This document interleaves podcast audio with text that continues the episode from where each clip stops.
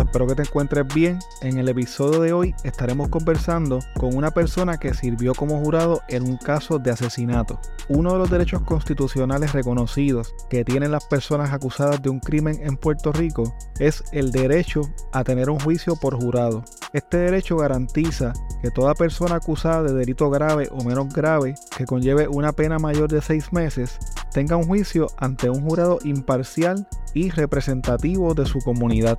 Desde el 2020, luego de la decisión del Tribunal Supremo de los Estados Unidos en el caso Ramos versus Luisiana, se determinó que en un juicio por un delito grave, como lo es el asesinato, el veredicto del jurado tiene que ser de forma unánime. Anteriormente en Puerto Rico, las decisiones del jurado podían ser mayoritarias. Antes de comenzar con los detalles del episodio de hoy, te dejo con algunos anuncios y ofertas de nuestros auspiciadores. Este episodio es traído a ustedes por libros787.com. Ordena tus libros favoritos escritos por autores puertorriqueños desde la comodidad de tu casa. Utiliza el código promocional CrimePodPR para que recibas envío gratuito en tu primera compra. Envíos a todas partes de Puerto Rico y Estados Unidos.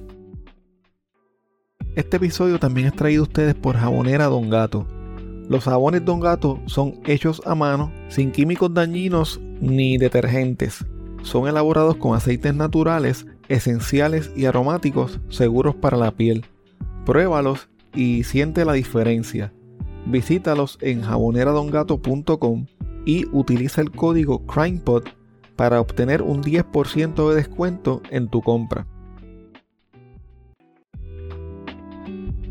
Una buena investigación puede ser la diferencia para probar un caso más allá de dudas razonables. Si necesitas alguno de los siguientes servicios, todo tipo de investigación, análisis y reconstrucción forense, investigación criminal para defensa legal, extracción y análisis forense de celulares y computadoras, pruebas de polígrafo, toma y análisis de huellas dactilares, artista gráfico forense, investigaciones privadas dentro y fuera de Puerto Rico, análisis forense de documentos y firmas, puedes llamar a Fernando Fernández, investigador privado y forense con más de 17 años de experiencia a nivel local e internacional al 787-276-5619 o visítalo en fernandofernandezpi.com.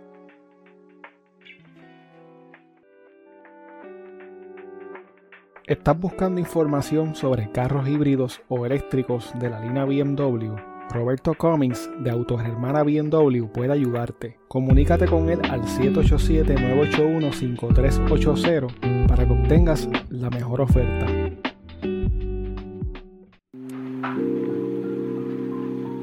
Fingerprint Puerto Rico es una compañía con más de 18 años de experiencia que se dedica, entre otras cosas, a la toma de huellas dactilares para servicios de background check para trabajos a nivel de Puerto Rico y de Estados Unidos. Para solicitar sus servicios, visita fingerprintpuertorico.com o llama al 939-314-9132.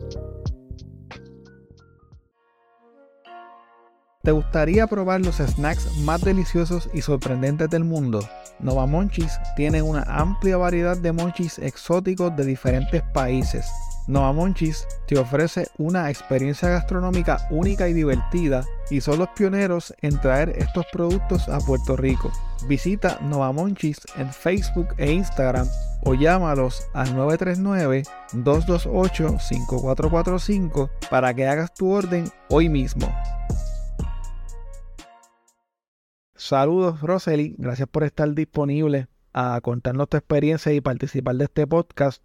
Hoy te voy a estar haciendo unas preguntas que me enviaron mis Patreons para que podamos entender mejor las interioridades de un jurado en Puerto Rico. Saludos, Rosely. ¿Cómo estás? ¿Cómo te encuentras? Ah, muy bien. ¿Y tú? Este, gracias por la invitación eh, para yo contarte mi experiencia de cómo ser jurado. No, gracias a ti por estar disponible y, por estar, ¿verdad? Siempre dispuesta a, hablar conmigo y, narrar cómo fue tu experiencia. Quiero comenzar, obviamente, directo con las preguntas que me enviaron para que entonces tú puedas aclararnos a nosotros. Por lo menos yo nunca he estado en un jurado, nunca me han llamado ni me ha llegado ninguna notificación no, no he tenido esa oportunidad. Y los que no la han tenido, me gustaría que entonces escucharan de tu experiencia para que pudieran saber cómo es que esto se trabaja. Lo primero que te quería preguntar es cómo tú te enteras de que fuiste seleccionada para ser jurado. Para ser seleccionada jurado, a mí me llegó una carta, una boleta, ah, diciendo que me tenía que presentar y te daban el, el lugar, te decían la hora y el día. Pero este, tenías que, te dan una fecha en específico que tenías que llamar con anticipación para saber si se iban a reunir, si, este, si estaban preparados, porque eso puede seguir atrasándose. Ok. Este, por ejemplo, tenía que reportarme un lunes y pues terminé reportándome martes. Entonces, cuando uno se reporta, está la, la como el asistente del juez, lo dice el bailiff, y tú le dabas la boleta, y entonces cuando, eh, y, y contigo habían como 100 personas más. son muchas, son muchas personas que quedan, que, que están citadas para eso. Y cuando te llega esa boleta, tú te puedes excusar, pero hay veces que a lo que llegan y evalúan, este, por qué no puedes ir, eh, em, el tiempo no da. So, tienes que tienes que ir como quieras, porque te pueden multar o te pueden hasta llevar preso. ¿Y, y tú trataste de excusarte? ¿Tú querías participar? Mm, no me quise excusar, yo dije, yo dije, ay, quisiera tener esta oportunidad de ser jurado. ¿Y era, y era, y era en la esfera federal o estatal? Era estatal. Estatal, ok. Estatal. ¿Y, ¿Y cómo te sentiste cuando recibiste eso? O sea, ¿sentiste como que temor? ¿Sentiste como que curiosidad? Eh, era curioso, el proceso fue curioso porque, como te dije, habían como 100 personas. Probablemente estaba exagerando, pero si tú entras en una sala, pues está el área donde se sienta el jurado, está la parte de atrás, que es lo que le dicen la galería, y entonces está donde, eh, la área donde están los eh, fiscalía y, y, los abogados de defensa. Pues ellos empezaron, este, la, la asistente del juez, ella comenzó a llamar, pues, persona por persona, después que había, todo el mundo había ya llegado a la hora citada, va llamando a unas personas que las van sentando al área donde se sienta el jurado. Ya, yo fui donde esas personas que me llamaron. Pero este, ella siguió, pues, llenando como que sillas hasta que llegó un punto que las demás personas se tuvieron que ir a otra sala o sentarse en la galería. Entonces, cuando llegue a este momento, eh, pues ya todo el mundo organizado, pues entra el juez. Y así mismo, todos de pie, se levantan, este, viene el juez, manda a sentar. Yo me sentía que estaba en un episodio de, de Law and Order, de CSI. y era como que dice, wow, esto parece que estoy yo aquí en un show. Claro. Y después de ahí, pues el juez da las instrucciones diciendo como que eh, ustedes están aquí citados porque es un deber civil, pero es obligatorio, pero es obligatorio, en pocas palabras, eso fue lo que dijo. Entonces pasó lista como que quién debe estar aquí, porque tú no quieres estar aquí como para excusarte. Y pues iban a, no, este, tomando nota. ¿Escuchaste alguna excusa que te pareció cómica o Muchas personas dijeron que, ah, yo tengo una cita médica que esperé tres meses, cuatro meses, mm. cosas así. Eh, había otra señora que quiso excusarse, ella sí fue excusada, y era que ella era cuidadora del esposo, que era un veterano, y tenía diabetes, era paciente de cáncer, y también tenía tratamiento de diálisis, pues era una persona que ya estaba bien ocupada. ella se terminó excusando, la excusaron. Pero, por ejemplo, había una, una maestra que era eh, en el jurado sentado conmigo, que ella era maestra de educación especial. Y al, y al ser maestra de educación especial, pues era difícil buscar un sustituto que podía hacer con, pues, con los estudiantes. Y ella no fue excusada. Wow. Ella no fue excusada. Lo otro, pues, más que, que escuché fueron las citas médicas. Eso mm. fue. Esa es la más común. Y, la más común. Y entonces cuando hacen, eh, estás en ese grupo, pues me imagino que de ese grupo, entonces ahí empiezan a, seleccionar hasta que tú quedas en, la, en las 12, ¿verdad? Que son las que van a ser parte del jurado y hay unos sustitutos también, eh, si no me equivoco. Sí, pues la fiscalía comienza con hacer preguntas y te da, te da como una breve descripción como que es el caso. Y ahí es cuando es que dice que es un crimen, un asesinato. Y entonces ahí es que yo digo, ok, un asesinato. Yo no sabía que yo venía para esto. Claro. Yo pensaba que era como un, como un caso civil o un caso de cuello blanco, algo así, pero no. Nada, pues ellos te hacen preguntas como que, ¿tienes algún familiar que si es policía, eh, o juez, o abogado? Entonces ellos estaban tratando de hacer preguntas y buscando personas como que no demostraran, que demostraran ser imparcial. Que no importa este, eh, que, que tú eras, cuál era tu background, eh, tú pudieras pues entonces juzgar a la, al acusado sin estar contaminado, como quien dice. Ok. Pues eso ocurre dos veces. Ocurre, la, eh, la fiscalía lo hace y también lo hace la defensa. Entonces hay dos rondas. Ellos se enfocaron más en las personas que estaban sentadas en el jurado. Okay. Pero este también hicieron preguntas a la gente que estaba sentada, pues el, detrás de ellos, no la galería, sino la parte donde eh, literalmente eran sillas que pusieron detrás de, de los abogados. Okay. Ellos se enfocaron a esas áreas porque la gente de la galería eran como alternos, por si alguien que estaba en ese grupo, que, o sea, yo lo que pensé fue que esa gente que estábamos sentados en el, en el jurado fue, fue la preselección o anticipación que hicieron este, los abogados.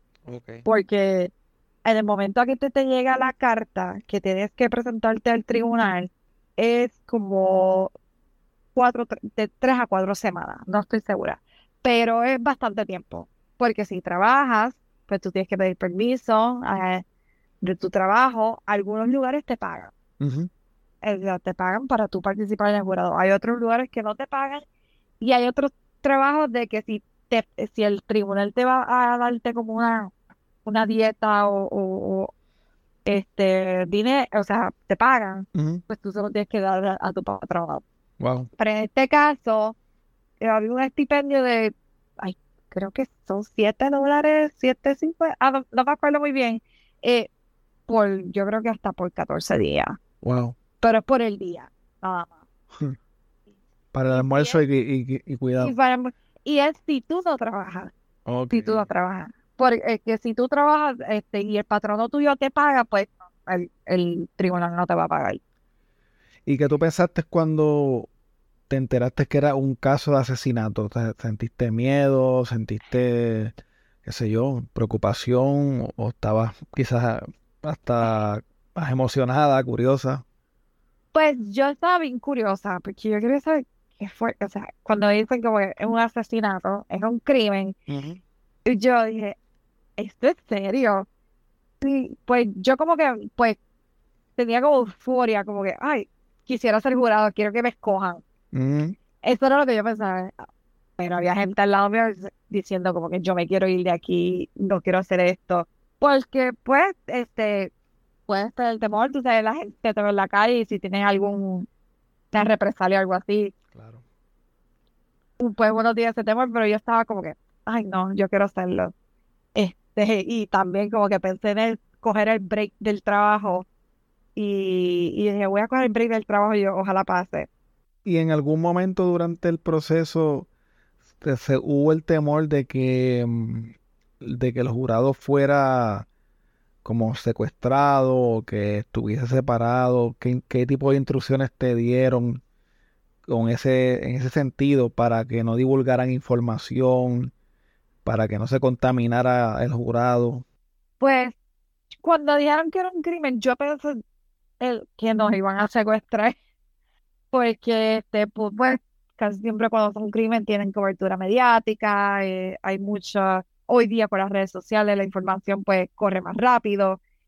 Cada vez que se, se acababa la sesión, el juez nos daba instrucciones diciendo como que no pueden discutir nada del caso hasta que se acabe, pues, la, hasta que terminen con la evidencia, con este, los testimonios de los testigos, no busquen nada en las redes sociales, no, miren, no, estén pendientes de las noticias.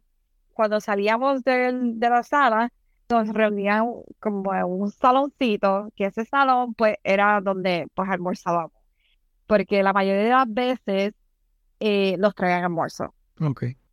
Los compraban almuerzo y nos dejaban allí. Todos nos dejaban salir mucho. Una que otra vez que nos dejaron salir era porque pues el juez necesitaba dos horas eh, de almuerzo o tenía que resolver algo. Pero la, fueron cinco días de juicio. Ok. Solamente una vez tuvimos como que una hora larga de almuerzo. Las otras veces pues nos quedamos ahí en la salida. ¿Y como cuántas horas estaban trabajando? O sea, ¿cuántas horas, a qué hora empezaba el proceso, a qué hora terminaba en un día normal de esos cinco días? Era a las nueve, pero no empezaba hasta bien tarde. Ok. Siempre, siempre estaban retrasados. Y, y también dependía pues de los testigos, si había como en el, juicio que yo estuve, un testigo venía de una cárcel, o sea, estaba ya preso, o tenía, tenía que esperar venir esos otro protocolo, que, que estuviese ready, en lo que la fiscalía después llegaba, se preparaba, los abogados de defensa se preparaban, que sus testigos estuvieran ahí, que no se hubiesen rajado cuando se dice.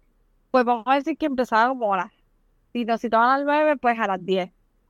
Y así corría y después nos daba un receso como de 15 minutos para poder estirar porque los testimonios te podían, de los testigos te, te drenaban. Claro. Y era mucha información, mucha, pero mucha información y te enseñaban pues evidencia con videos, fotos, mapas. Entonces tú tenías que, uno pues como jurado pues estaba tratando de contar el rompecabezas y que y que toda la información pues eh, concordaba y aunque obviamente los testigos, yo me enteré luego que la fiscalía los prepara antes de, uh, que, ellos hablen. que ellos hablen. Sí. Y sin entrar en detalles de nombre ni nada, este, este caso, ¿de qué se trataba? ¿Era un, un hombre acusado? ¿Era una mujer? ¿Qué tipo de crimen había cometido? Pues era un hombre acusado. Él asesinó a una, una muchacha, la muchacha tenía 20 años. Ella era, ella estaba cuidando dos niños que eran hijos de unas primas de ella y ella por buscarse chavito por el lado, él está diciendo a los primas, mira, si quieren váyanse a janguear, este, viernes por la noche, yo voy y yo cuido de los nenes y ustedes váyanse y nada, le pagan la muchacha tenía, pues, como dije, 20 años. Y ellos todos, este, los primos se van a una barra, tienen una discusión con esta persona porque supuestamente le debían dinero por droga. Pasa pues una pelea en, la barra, pues todo el mundo se va para sus casas. Pero ¿qué pasa? El acusado, pues la novia, conocía donde vivían los primos de la muchacha. Y entonces ella, pues, estaba todo, todo el mundo pues estaba intoxicado con droga porque estaban haciendo cocaína y entonces también estaban bebiendo. Entonces, va a esta casa y empieza y ellos empiezan a tirotear la casa y ya la casualidad que pues eh, los primos estaban llegando, estaban afuera todavía. Entonces sale la, la, la, víctima, sale a decir como, mira, ¿qué está pasando? Porque ellos llegaron como a todas las 3 de la mañana este, sale a la víctima y viene y dice como que qué es lo que está pasando y hay que llega ellos y empiezan a tirotear la casa. Wow. Este, y cuando empiezan a tirotear la casa, pues, una, pues todo el mundo sale corriendo, pero dos balas le impacta a, la, a, a ella, a la muchacha. Y entonces, pues, esas dos balas, una de ellas entró por el glúteo y salió al frente del abdomen Ah, por el abdomen y entonces otra que fue como en el área del costado izquierdo, que esa fue la esa bala fue la mortal. Pues esa bala pues este le eh, impactó la, la vena cava, que lo que, que lo que hizo fue que se ocurrió una hemorragia, se, se desangrara. Porque las otras balas, según el testimonio del patólogo forense, eh, la otra bala pues podría sobrevivir que pero lo que hizo fue que le perforó un pulmón y le perforó parte del hígado. Pero la más pues qué afecto fue esa la, la vena cava, que fue el que entró por el, por el área del costado. Porque fue el área del costado, pulmón y, y, y entonces terminó la vena cava. Y en, en, este caso fue una sola persona la que estaban juzgando en, en, el juicio en el que tú participaste. Bueno, en el juicio que yo participé, una persona estaba acusada, era para una sola persona, pero hubo dos más acusados que encontraron culpables, okay. pero uno de ellos se escapó, no se sabe, sigue fugitivo. Ay, mi madre. Y la otra persona, ella se declaró culpable y declaró en contra del acusado. Y esta persona era la, la, la que era para ese tiempo la novia. Y ella es la que traían de la cárcel a, testificar. a testificar. Ella le ofrecieron, porque ella testificó contra él, porque ella tenía cadena perpetua. Y le ofrecieron 15 años, que a los 15 años pudiera este, salir bajo libertad. Este, bajo palabra. Bajo palabra. Analizando lo que tú me estás diciendo, pues por el comportamiento de estas personas y la manera en que se realizó este, este crimen, pues eran personas violentas, ¿verdad? Eh, y que eran temerarias, que se metieron en una casa donde había niños y todo y tirotearon eh, a lo loco.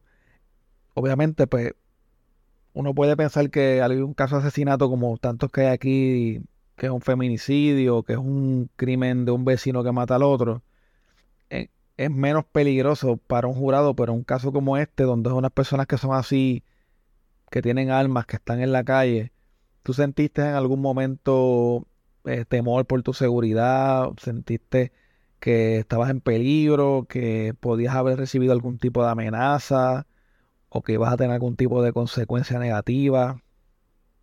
No, porque el por lo que yo vi, las personas, mientras estaba el juicio eh, ocurriendo, las únicas personas que se sentaron en la galería fue familia después de la víctima. Okay.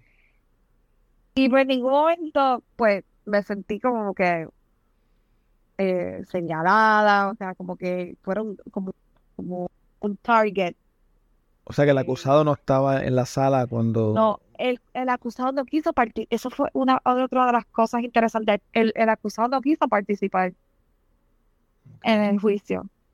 Y eso fue una de las cosas que nos, hizo la nos hicieron las preguntas este, la, la defensa cuando estaban determinando eh, los testigos, perdón, los, jurados. el jurado, que, estaban, que preguntaron, mira, que el, el acusado no va a estar aquí, que si eso pues te va a afectar como tú lo vas a juzgar, si tú estás de acuerdo o no de acuerdo, pero al final la última evidencia que presentó Fiscalía fue un video de él, del acusado, eh, literalmente confesando el crimen que, y por qué lo hizo.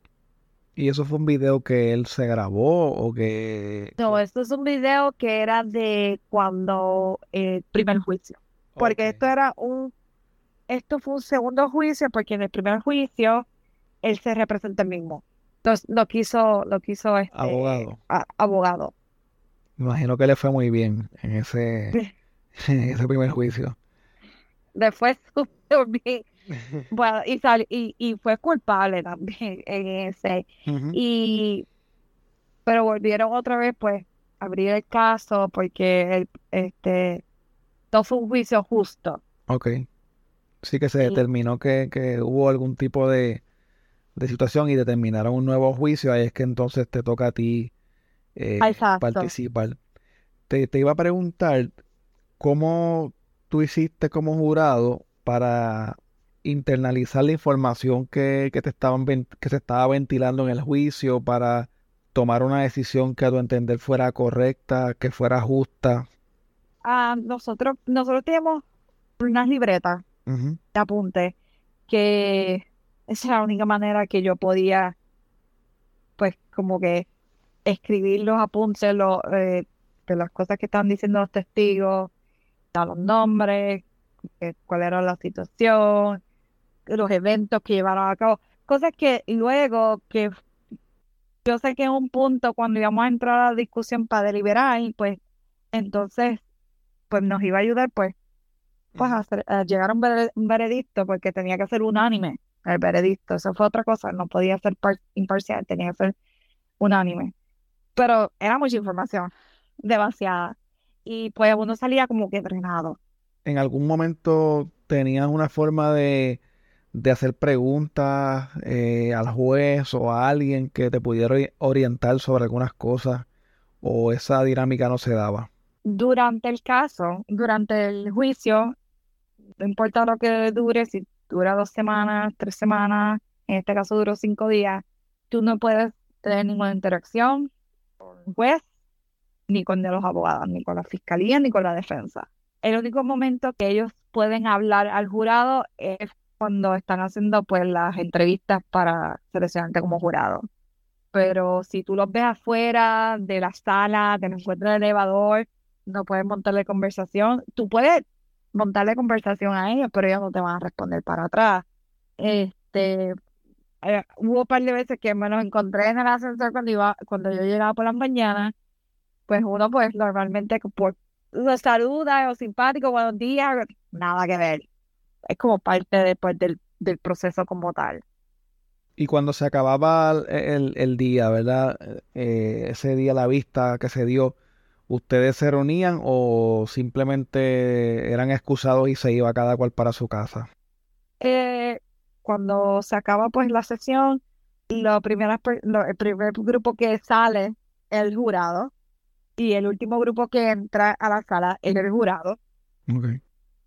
Eh, pues entonces cuando nos remueven de la sala, nos llevan a ese salón y pues de ahí, pues entonces viene el asistente del juez, la bailiff, y nos viene y nos dice como que mañana se presenta a las 9 de la mañana, se pueden para sus casas eh, y ya, está excusado y nos vamos. Y en ese momento ustedes no están reunidos ni están discutiendo nada, no podemos, no podíamos discutir nada del caso. Ok, así que cada, cada individuo está solo en su mundo pensando lo que quiere, básicamente. Exacto, a ver, hubo, veces de que pues sí hablábamos y decíamos como que, ay, como que hablábamos de lo que pasó y como uno se sentía como que el, el por ejemplo, el testimonio del patólogo forense fue uno bien fuerte, porque fue bien gráfico. Y fue bien gráfico, las fotos, te enseñaban las fotos del cadáver, te enseñaban todas las heridas, te enseñaban los órganos, uno, o sea, uno está, uno no está acostumbrado a ver eso. O cuando eso te lo enseñan en un televisor digitalizado esas fotos, pues uno está como que se quiere tirar como que el, como que wow, pero tú tienes que tener, tienes que mantener el temple y tener el mejor poker face para disimular las emociones porque fue, ese fue bien fuerte.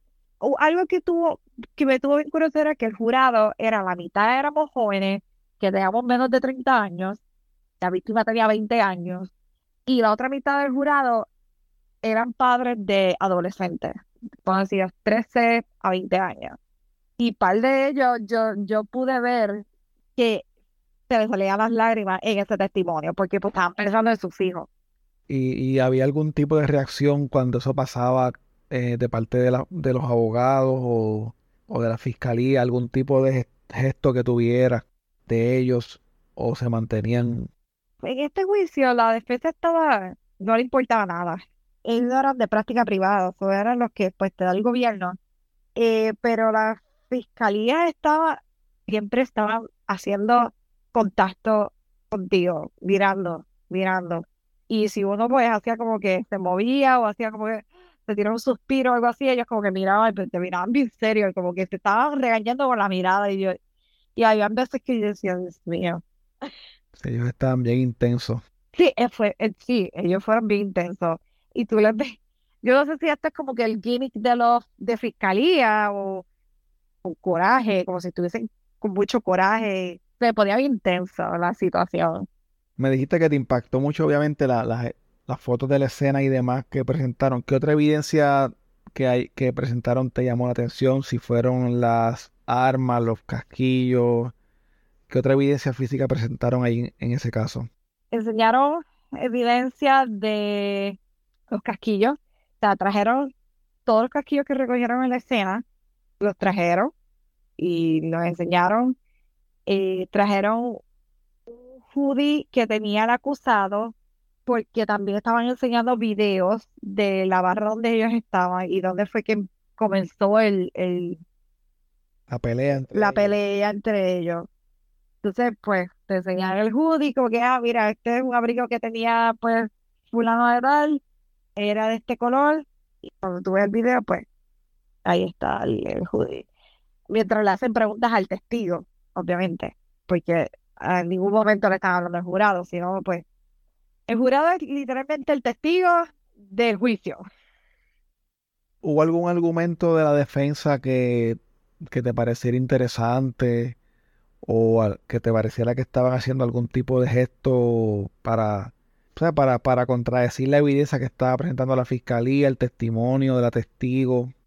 Sí, este, muchas veces pues ponían en duda pues el testimonio de los testigos y a veces me, me creaba a mí como que dudas del acusado, que es parte del proceso, es crear, es crear pues, esa duda, el beneficio de la duda.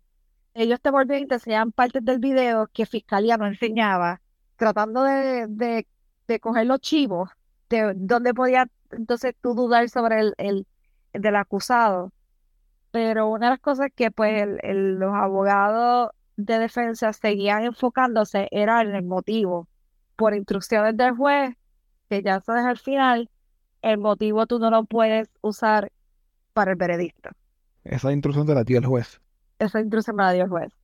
Me dijiste que los fiscales están como que intensos y eso.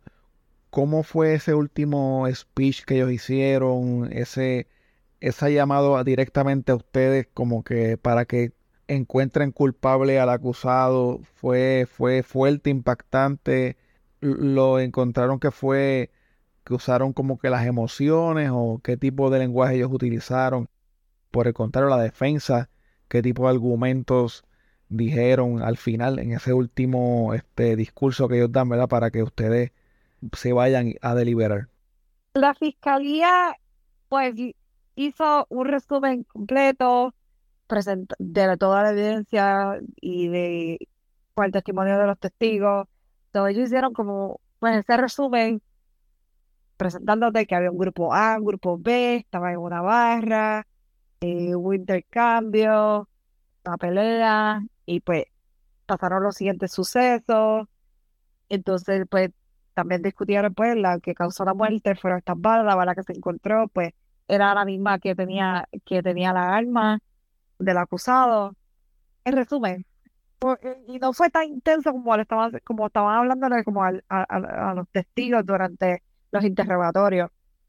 Después vino la defensa y pues la defensa se estaba enfocando, como mencioné, en el motivo.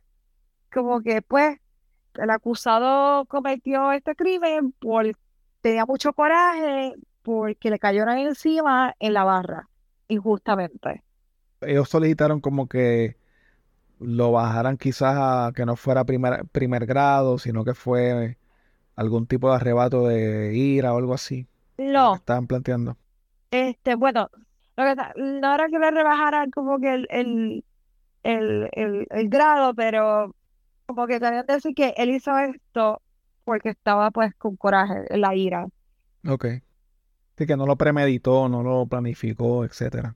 Exacto. Entonces, lo otro que fue es que este, pues enfocaron mucho como que tiren la evidencia, lean la evidencia, porque después que se acaba, pues la, los argumentos de para cerrar, pues el juez nos da las instrucciones y nos despacha para entonces hacer las deliberaciones. Y en la, el cuarto de, de, para deliberar, ahí te dan toda la evidencia de nuevo. Y ahí sí se, y ahí sí ustedes me imagino que pueden discutir Ahí es cuando. Sí, y el juez les da algunas instrucciones eh, específicas de, lo que deben hacer con esa evidencia. Pues el juez te da unas instrucciones que te las dan, depende de pues, los cargos. En este caso fueron ocho cargos. Este, él te da como, parece un panfleto, y él lee esas instrucciones una por una. Y entonces esas instrucciones lo que él va diciendo es como que este es el cargo, esta persona está acusada por el cargo de asesinato a primer grado, a, a víctima, fulana de tal, y después te dice la ley y te dice cómo tú debes juzgar de acuerdo a la ley. Y entonces él va haciendo eso por cada uno de los cargos. Y entonces él, lo está diciendo como que parte de, las instrucciones como que no se debe juzgar por el motivo, sino juzgar por lo que dice la ley. Según lo que establece la ley, pues, ustedes tienen que entonces dar su veredicto. Te iba a preguntar, eh, cuando ya ustedes deliberan, ¿cuánto tiempo se tomaron en deliberar? ¿Hubo controversia entre ustedes o el jurado estaba bastante convencido de, de la decisión que iban a tomar? Y finalmente, ¿qué decisión llegaron a tomar en este caso? Nosotros empezamos a deliberar, nos tomó dos horas, pero discutimos mucho como del caso, volvimos a, repasar la evidencia, pues llegamos a la conclusión, pues sí, que era culpable. Pero pues hubo uno de los, este, de los cargos que pues una de las personas estaba no convencida porque pues volvimos a lo mismo que era el que él lo hizo por el motivo y que a las otras personas pues literalmente no les pasó nada. Y pues cuando volvemos a repasar, vamos a la ley, pues sale culpable. Si me dicen a mí que yo no tengo que seguir la ley para llegar a un veredicto, pues la persona hubiese sido inocente. Pero según las instrucciones del juez, pues tú tienes que pues, juzgar a la persona según la ley lo que aplica lo que le aplica la ley y pues por irte literalmente lo que dice la ley pues la persona pues era culpable pero creo que no fue tan difícil porque una de las evidencias que pues se presentó era el video del acusado en donde él mismo estaba diciendo que por qué lo hizo y, y era pues él lo hizo no que había duda yo no quisiera estar en un juicio donde el acusado asesinó alguien defensa propia. Eso, eso es algo bien complicado. ¿Cómo te sentiste en lo personal eh, al momento de, entregar ese veredicto, de escuchar, si escuchaste, ¿verdad? Cuando el juez lo, lo declara culpable y demás, ¿qué sentiste? ¿Qué pensaste? Ay, yo, cuando tú llegas a un veredicto final, pues tú tienes que firmar el papel de que iba el récord de con tu nombre y tu apellido, tu firma de que tú pues encontraste a esta persona culpable. ¿Y cuál era la, posible sentencia a la que él se exponía? Eh, cadena perpetua. Era 60 años para bajo palabra que podía solicitar libertad bajo palabra. Después de 60 años. Después de 60 años, pero la persona, persona pues tiene, está los 40 años, o sea, los 40 y pico. No va a llegar a... Pues cuando pues el juez nos pregunta el jurado, llega un veredicto, si tiene un veredicto lo presentamos, pues le tenemos que dar el sobre al juez y pues el juez va leyendo uno por uno los cargos y si el cargo pues era culpable o no culpable. Cuando él lee pues los resultados de que es culpable, pues la defensa se para y le dice al juez que quiere preguntarle al jurado como que si esa fue la decisión que tomó cada uno de nosotros. Y él va preguntando uno por uno y lo puede hacer por cada cargo, pero solamente lo hizo en el primer cargo, que era el, el, el asesinato en primer grado. Eh, que entonces le preguntando uno por uno, como que, y esta fue tu decisión y tú tenías que contestar sí o no. E, eso a mí, de todo el proceso, fue yo me puse bien nerviosa. Fue lo más intenso y después que se acabó el juicio, pues entonces, pues nos removieron de la sala y, después nos excusaron para pues entonces volver a las casas y nos dieron un, nos dieron un certificado y una carta del juez sí como que ah gracias por hacer pero un certificado de todo de, eso gracias por encontrar el culpable de esta persona que, me estaba preguntando dónde está el certificado ese porque yo me acuerdo que lo cogí lo traje a casa y lo tiré y no me acuerdo de dónde lo puse porque que después de cinco días yo estaba, ya yo no puedo más, necesito volver al trabajo. Imagínate otros juicios que duran 15 días o mucho más, o, o que te secuestren, como pasó en el de, ay, creo que sí fue que pasó en el de Casellas, que secuestraron el, el jurado. Yo entiendo que sí, es una tremenda experiencia. Todo el mundo debe pasar, todo el mundo debe pasar por eso. Te quiero agradecer, ¿verdad? Eh, que hayas tenido la amabilidad de de compartir conmigo todos estos detalles. De verdad que pues yo mismo estoy aprendiendo un montón de estas interioridades que me estás hablando y de seguro pues las personas que nos van a escuchar pues, van a van a aprender algo nuevo, los que no han participado de un proceso como este. Así que de verdad que muchas gracias Rosely por, por hablar conmigo, por estar disponible y por escuchar este podcast. Gracias de verdad. No, gracias por la invitación y este y espero que se te dé y como dije, es una experiencia que todo el mundo debe pasar por ella. No necesariamente si te llaman y te citan para tú presentarte al tribunal, tú vas a ser elegido. Es como que un 5%, pero no fue como en mi caso que yo iba como que, oh, no me vas a escoger, este, y terminé siendo escogida y pues pues cambió toda la perspectiva y la experiencia, pero no es para todo el mundo. Eh, este fue un caso que fue criminal, fue drenante. Quisiera pues tener, volver a pasar por mi experiencia, pero como un caso civil o un caso de cuello blanco o federal. Sería bien interesante.